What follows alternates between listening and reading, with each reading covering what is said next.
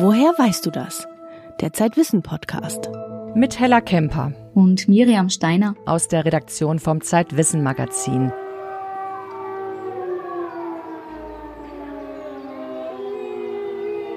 Hier hören wir ein Rudel Wölfe, das in Österreich eine Feuerwehrsirene anheult.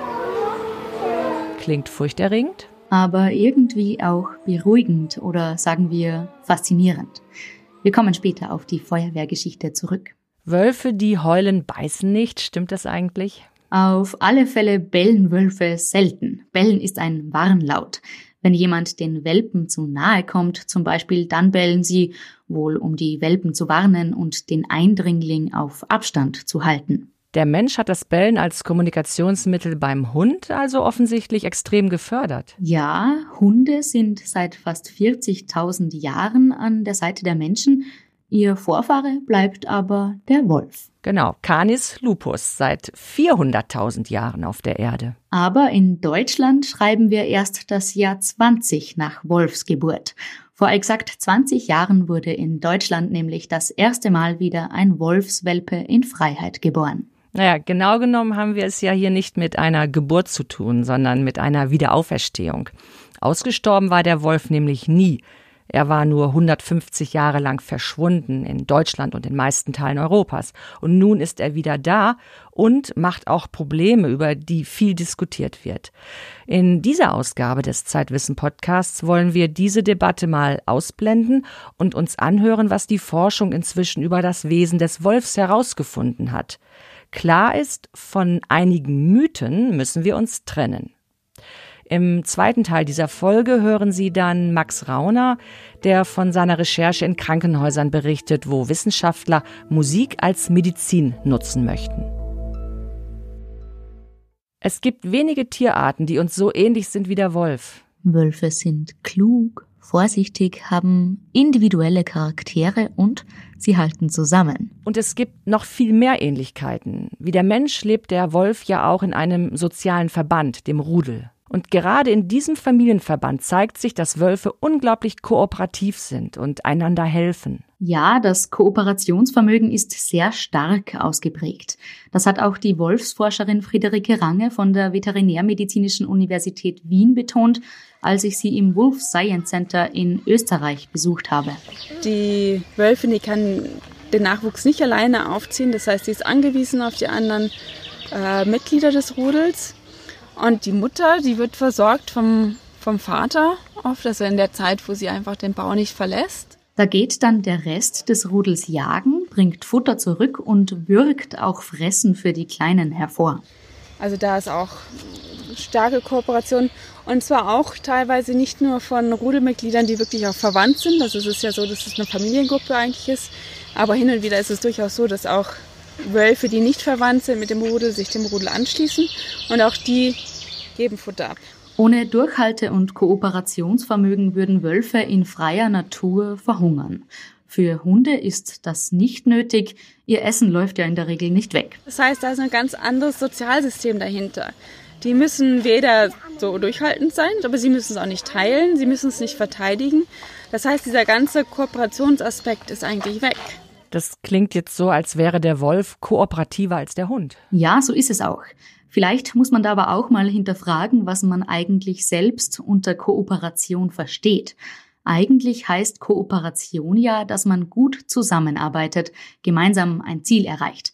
Aber das wird von Menschen auch ganz oft anders angewandt, nämlich oh, jemand ist kooperativ, sagen wir auch, oh, jemand hat genau das getan, was wir eigentlich wollten. Richtig? Und da ist halt dann der Unterschied. Und Hunde sind wahrscheinlich eher kooperativ in dem Sinne, dass, ja, ja, sie machen schon das, was wir gerne von ihnen möchten. Wir können sie auch super trainieren. Dann arbeiten sie mit uns zusammen und das ist eine ganz tolle Kooperation. Aber im Endeffekt ähm, tun sie das, was wir gerne von ihnen möchten.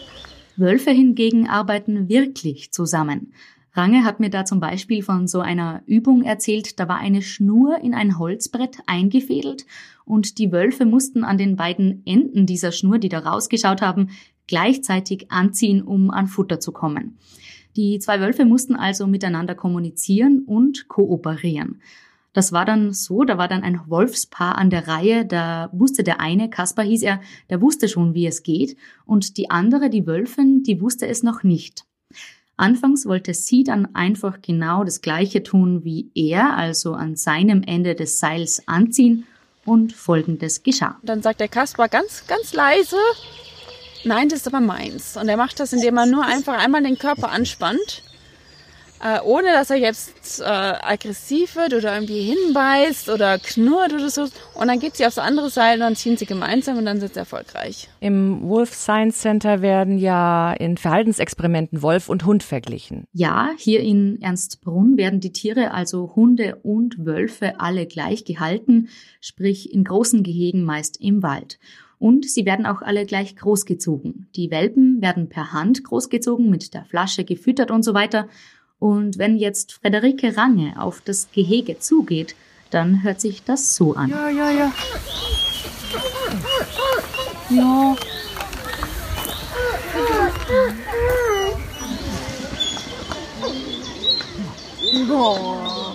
Wir hören hier zwei Wölfe, die sich offensichtlich freuen, Friederike Range zu sehen.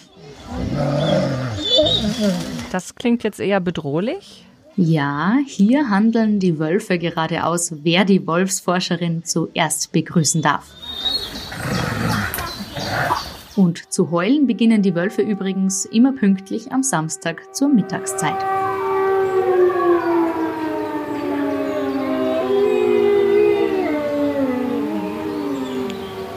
Der Grund dafür sind Sirenen. Also man muss sich das so vorstellen, das Wolfsforschungszentrum liegt auf einer Anhöhe über einem Dorf und in diesem Dorf gibt es eine Feuerwehr und wie alle Feuerwehren in Österreich testen die ihre Sirenen jeden Samstag, also reine Funktionsüberprüfung. Die Wölfe hören das und für sie hört es sich so an, als würden andere Wölfe aus einem anderen Revier, also quasi unten im Dorf, heulen. Also heulen sie zurück, um klarzumachen, hey, hier oben ist das Revier besetzt, also kommt sie ja nicht näher. In freier Wildbahn hat das Heulen durchaus einen Sinn, denn dort ziehen Wölfe ja keine Zäune um ihre Territorium, so wie wir Menschen, sondern sie verteidigen die mit, mit der Stimme, mit Geheul, mit, äh, indem sie das Territorium mit Kot markieren, mit Urin markieren. Das ist Ilka Reinhardt vom Lupus-Institut für Wolfsmonitoring. Wölfe sind ja sehr große, wehrhafte Tiere. Und was ich schon also faszinierend finde, ist, dass die so wahnsinnig vorsichtig sind. Also es ist, dass sie vom Wesen her eher ängstlich sind, keine Draufgänger. Und natürlich gibt es da große individuelle Unterschiede. Die einen sind neugieriger, die anderen sind noch ängstlicher als der Durchschnitt. Ilka Reinhardt ist Biologin. Äh, seit 20 Jahren erforscht sie Wölfe in der freien Natur. Und damit ist sie eine der Pionierinnen der modernen Wolfsforschung. Diese ganzen individuellen Unterschiede, die es halt bei hochentwickelten Tieren gibt, das hat man tatsächlich erst in den letzten Jahren durch die Freilandforschung mitbekommen. Und da kommt ständig, kommen da neue Puzzlesteine dazu.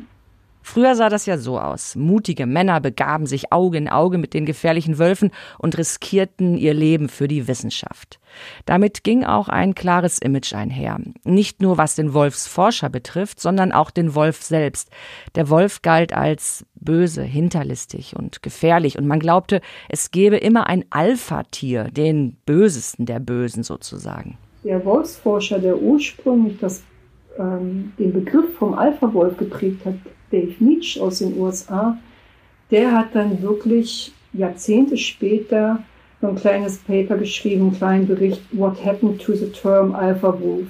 Also er hat es selber revidiert und hat gesagt, ich wusste es damals nicht besser, inzwischen wissen wir, diesen Alpha-Wolf gibt es in freier Natur gar nicht. Das ist, als ob ein Außerirdische das Sozialverhalten von Menschen im Gefängnis beobachtet und daraus schließt, wie wir Menschen zusammenleben. Sagt Ilka Reinhardt. Sie hat die Rückkehr der Wölfe nach Deutschland vor 20 Jahren praktisch begleitet. Man könnte sie gewissermaßen als die Hebamme der Wölfe in der Lausitz bezeichnen. Dass so viele Frauen den Spuren der Wölfe folgen, ist kein Zufall. Die Wolfsforschung ist weiblich geworden. Angefangen hat alles mit Elli Radinger aus dem hessischen Wetzlar. Sie war schon 1991 im Wolfpark, einem amerikanischen Forschungsinstitut, und hat dort Wölfe beobachtet. Heute folgen Ilka Reinhardt und ihre Kolleginnen den Wölfen nicht nur per GPS, sondern sie untersuchen auch äh, den Kot oder im Schnee Urin und manchmal auch Haare und manchmal geben Spaziergänger auch Knochen bei ihr ab. Also es gibt wahnsinnig viele Aspekte, die man durch die Freilandforschung dazu bekommen hat. Gerade in den letzten Jahren äh, mit dem Einsatz von GPS-Telemetrie, wo man einzelne Tiere mit Satellitensendern oder mit GSM-Sendern ausstatten kann. Ein weiteres Mittel, um Wölfe zu sichten, sind Fotofallen. Mit Hilfe der Fotos erfährt Ilka Reinhardt so manches über die Wölfe in der Lausitz, was ihr sonst entgehen würde. Denn die Wölfe sind sehr vorsichtige Tiere, die dem Menschen eher aus dem Weg gehen, also die Begegnung vermeiden. Das bekannteste akustische Signal ist natürlich das Heulen. Aber den Mond heulen sie nicht an. Sie sind bloß bei Vollmond aktiver und jagen mehr, daher der Mythos. Das mit dem Vollmond ist ja nur ein Mythos von vielen. Ja, gegen solches Halbwissen helfen nur Fakten. Zurzeit leben in Deutschland 135 Wolfsrudel, 25 Wolfspaare und 13 Einzelwölfe. Jedes Jahr wären es etwa 30 Prozent mehr, das heißt, der Bestand nimmt zu. In Brandenburg, Sachsen und Niedersachsen leben die meisten Rudel.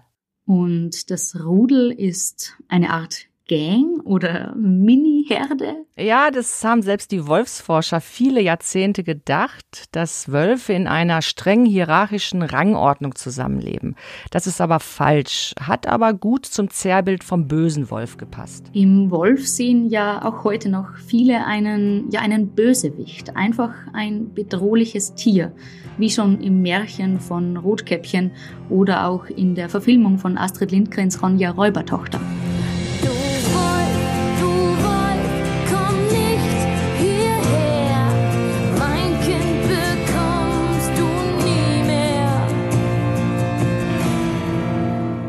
Aber auch in der Popmusik wird mit dem Motiv des gefährlichen Wolfes gern gespielt, wie hier bei David Guetta featuring Sia.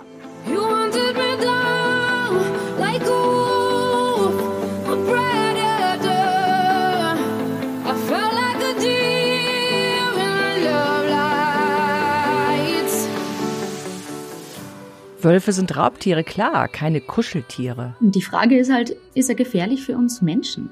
Wölfe sind natürlich sehr große, wehrhafte Tiere und die sind auch physisch durchaus in der Lage, einen Menschen zu verletzen oder sogar zu töten.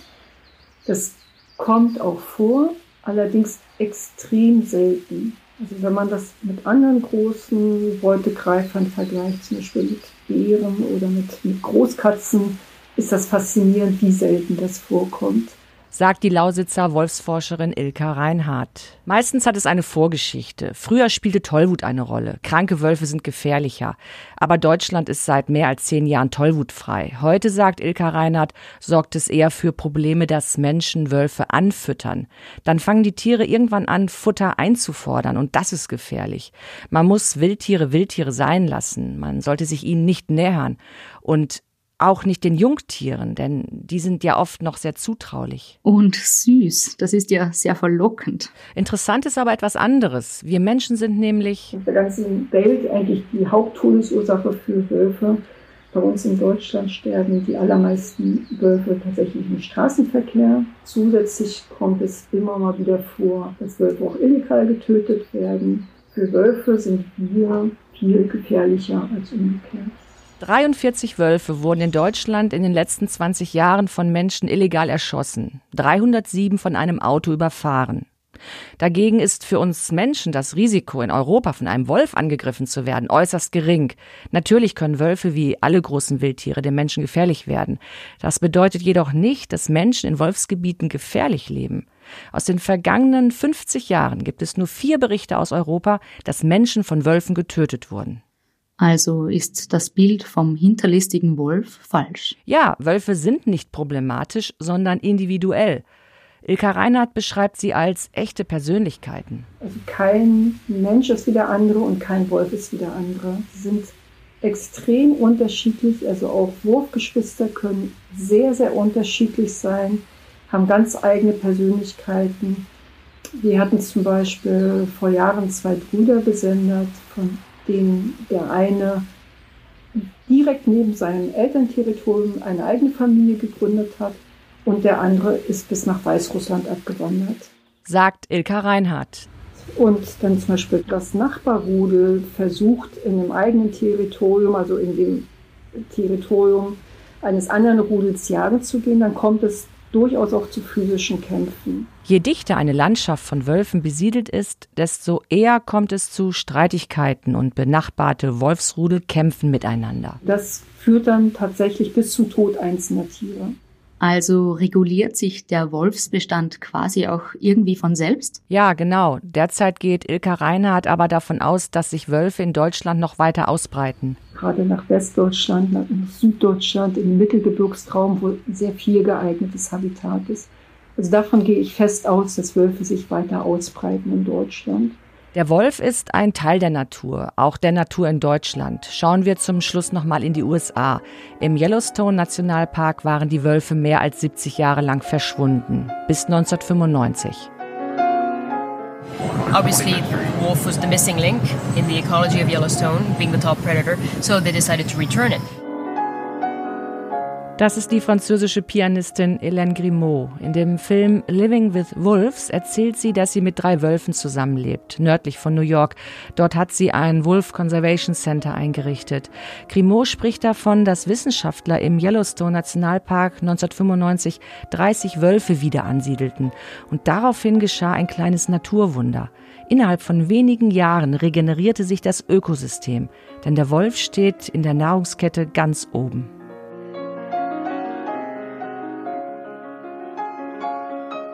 That's the perfect example of how the wolf benefits its environment. As the top predator, it's really an engineer of biodiversity, and the ecology is brought back into balance um, with the top predator present.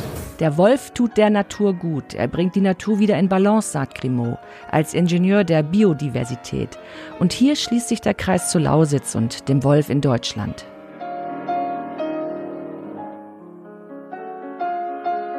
Es ist so eine riesige Kaskade, das ist ja in der Natur hängt quasi alles mit allem zusammen. Und diese Top-Prädatoren, die an der Nahrungsspitze stehen, wie Wölfe oder Bären oder Adler, die haben eine wichtige Funktion in der Natur. Und mit der Rückkehr des Wolfes ist die Natur wieder ein Stück kompletter, als sie ohne ihn war.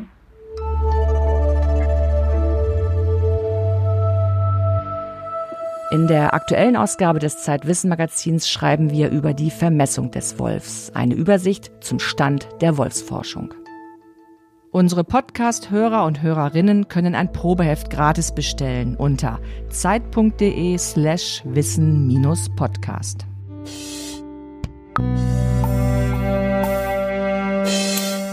Stellen Sie sich vor, Sie kommen in die Notaufnahme eines Krankenhauses und hören diesen Sound.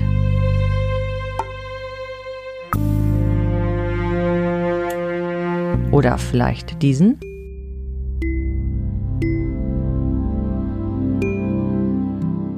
Medizinerinnen und Musikwissenschaftler wollen Krankenhäuser mit Musik ausstatten. Das Ziel? Die Patienten sollen dann weniger gestresst sein und vielleicht sogar schneller gesund werden. Die Wissenschaftler spielen nicht irgendwelche Musik ab, sondern komponieren eigene Stücke. Mein Kollege Max Rauner hat einige von diesen Klangteppichen mit ins Podcaststudio gebracht. Max, woher hast du die denn? Ja, diese Sounds gehören zu einem Experiment am Hamburger Universitätsklinikum Eppendorf. Ja, du hast es noch nicht getestet. Nee, ich konnte nicht. Ah, genau, ich war, ich war da. Spannender Moment. Ja, wirklich. Das hier sind drei Forscher und eine Forscherin in der Notaufnahme der Uniklinik. Ende Februar war das, also bevor das Coronavirus Hamburg lahmgelegt hat. Das heißt, wenn du jetzt da reingehst, um zu hören, solltest du wahrscheinlich auch einfach in, einmal in den Raum rufen, dass wir hier gerade was testen und dass die Patienten sich nicht beunruhigen Ja, sollen. Die Wissenschaftler haben Lautsprecher an der Decke installiert und vom Nebenzimmer aus streamt ein Computer die Musik. Wenn wir heute entscheiden, Wir nehmen zum Beispiel Preset 2. Ja. Dann, erste Ding, die schalten die Schalter an. Ja, die Forscher haben unterschiedliche Musikstücke komponiert, die sie als Hintergrundmusik in der Notaufnahme abspielen wollen. Und ihre Hypothese ist, dass bestimmte Musik den Stresspegel senkt und dass die Menschen, die hier in die Notaufnahme kommen, irgendwie unbewusst beruhigt werden. Sie sind ja in einer lebensbedrohlichen Lage unter Umständen oder sie haben Schmerzen oder sie haben Angehörige, die sie begleiten ähm, denen es nicht gut geht. Also viel Ungewissheit und oft sehr lange Wartezeiten hier. Dieser Mann hier hat sich die Studie mit ausgedacht. Es ist der Musiktherapeut Eckhard Weimann von der Hochschule für Musik und Theater in Hamburg. Und diese Zeit äh, gut, sinnvoll zu überbrücken, ist äh, keine leichte Sache. Und da kann, glaube ich, die Umgebungsgestaltung hier äh, dazu beitragen. Und da findet man zwar in Krankenhäusern schöne Bilder an den Wänden, abstrakte Kunst, oder Sonnenuntergänge oder bei meiner Zahnärztin, da schauen irgendwelche Tiere von der Decke auf mich herunter. Aber die akustische Atmosphäre, die wird eben oft vernachlässigt. Und warum wird dafür extra neue Musik komponiert? Ich meine, Bach oder Mozart wären auch nicht schlecht. Naja, das würde dir vielleicht gefallen, aber es gibt ja auch andere Menschen, die klassische Musik ganz furchtbar finden. Und deshalb haben Mitarbeiterinnen der Musikhochschule in Hamburg eigene Stücke komponiert, die man so am ehesten der Ambient Music zuordnen kann. Wie klingt das dann? Eher wenig Soloinstrumente, manchmal so Sphärenklänge. Das hier ist zum Beispiel ein Ausschnitt aus Mixing Colors, das neue Album von Brian Eno und Roger Eno. Und wie läuft das Experiment dann konkret ab? Es gab erstmal diesen Termin, bei dem ich dabei war, wo die Wissenschaftler sozusagen einen Soundcheck gemacht haben. Dann wollen sie in Befragungen mal mit Musik, mal ohne Musik herausfinden, ob Patienten in der Notaufnahme sich besser fühlen, wenn im Hintergrund also diese Klangkulisse läuft. Und an diesem Tag saßen so um die zwölf Leute in der Notaufnahme. Die Wissenschaftler haben sich dann auch mal zwischen die Wartenden gesetzt. Sie wollten entscheiden, welches Musikstück sie nehmen, wie sie die, diese 30-minütige Soundkulisse zusammensetzen, die dann immer wiederholt werden soll. Und ich habe einen der Wartenden nach seinem Eindruck gefragt. Es ist angenehm, beruhigend. Fahim Ahadi begleitete an diesem Tag seine Frau in die Notaufnahme. Ja, so allgemein gesehen, es hört sich gut an. Es ist nicht so, dass sie auf die Nerven geht. Ne? Also schöne Musik, würde ich sagen. Da ist kein Text dabei. Es ist halt nur Musik. Und denke, wenn so eine Musik hat eine direkte Wirkung auf die Seele. Egal, wo man herkommt. Hat dieser Versuch denn schon konkrete Ergebnisse gebracht? Ja, ursprünglich wollte ich für diese Podcast-Folge erste Ergebnisse mitbringen, Hella, aber wegen Corona durften Besucher und auch die Forscher nicht mehr in die Klinik und deshalb verzögert sich das Ganze jetzt. Meine Recherche hat dann noch einen Schlenker gemacht nach London, denn in England sind die Experimente schon weiter. I am Roger Eno and I'm wearing a blue shirt. In einem Musikstudio im Stadtteil Notting Hill habe ich Roger und Brian Eno getroffen, die dort ihr neues Album vorgestellt haben. Brian Eno kann man übrigens guten Gewissens als Superstar bezeichnen. Er ist der Erfinder von Ambient Music und hat sieben Grammys gewonnen. Jedenfalls haben beide Brüder auch schon mit der therapeutischen Wirkung von Musik zu tun gehabt. Brian Eno hat in Brighton und London Krankenhäuser mit seiner Musik ausgestattet und sein Bruder Roger, ebenfalls Musiker, der hat mir erzählt, wie die Mutter der beiden ins Altenheim kam. She had Alzheimer's, which is a horrible thing to see actually.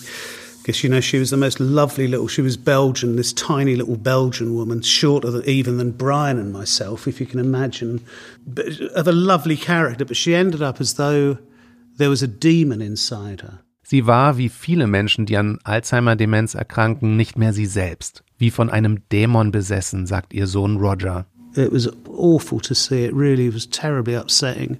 Roger Eno hat das Altenheim bei seinen Besuchen als ziemlich deprimierenden Ort erlebt. There'd be a big television on in the morning. There'd be programs. It was awful, actually.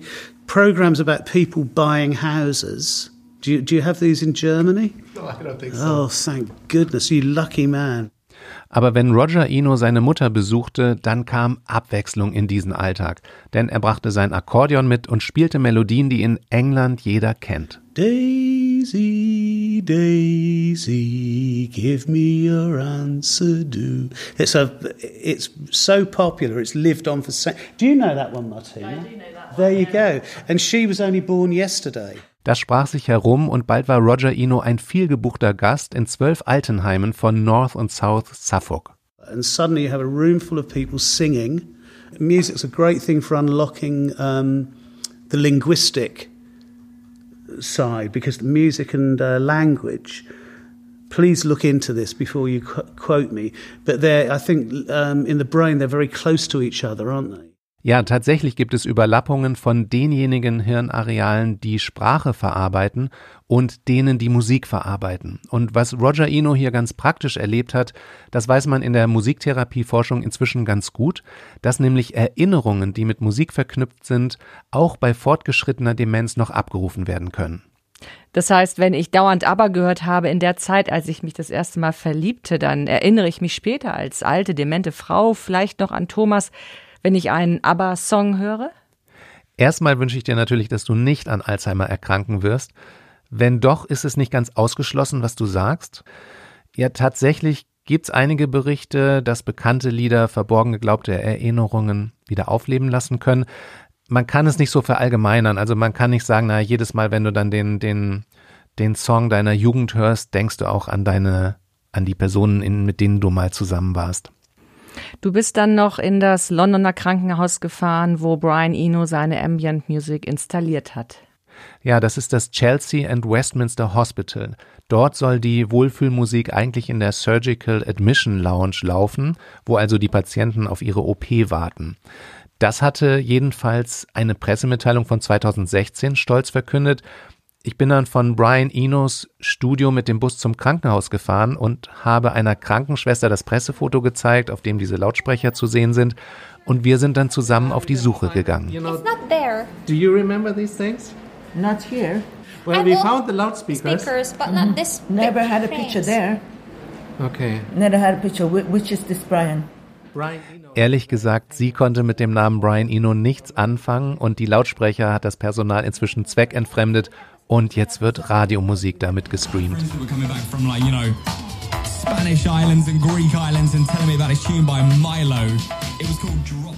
Ziemlich enttäuschend, oder? Ja, also wenn man loszieht, um etwas über die Heilkraft der Musik zu erfahren, dann war das eher eine Sackgasse. Aber schauen wir mal, was die Hamburger jetzt in ihrer Studie rausfinden, denn die soll nach der Corona-Pause trotzdem stattfinden. Für die aktuelle Ausgabe von Zeitwissen hast du einen Artikel geschrieben über die Heilkraft der Musik. Worum geht es da? Da hat sich in den vergangenen Jahren tatsächlich einiges getan. Es gibt interessante Studien, in denen Musik verwendet wird, um Menschen nach einem Schlaganfall zu helfen. Zum Beispiel Musiktherapien, mit denen die Patienten Sprachstörungen überwinden können. Außerdem Forschung zu Musiktherapie und Alzheimer. Und in jüngster Zeit auch Studien zu der Frage, ob Musik gegen Depression helfen kann.